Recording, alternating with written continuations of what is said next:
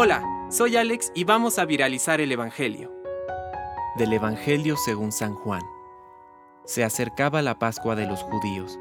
Jesús subió a Jerusalén y encontró en el templo a los vendedores de bueyes, ovejas y palomas y a los cambistas sentados delante de sus mesas.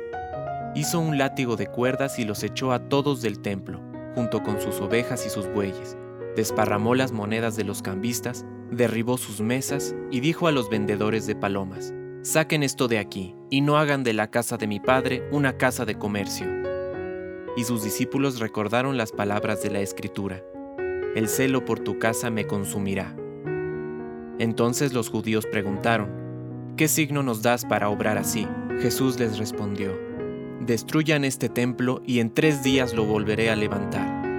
Los judíos le dijeron, Han sido necesarios 46 años para construir este templo ¿y tú lo vas a levantar en tres días? Pero él se refería al templo de su cuerpo.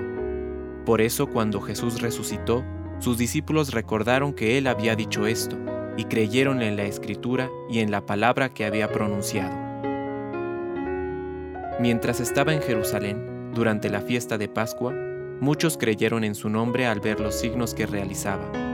Pero Jesús no se fiaba de ellos, porque los conocía a todos y no necesitaba que lo informaran acerca de nadie.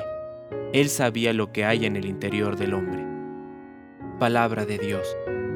Compártelo, viralicemos juntos el Evangelio. Permite que el Espíritu Santo encienda tu corazón.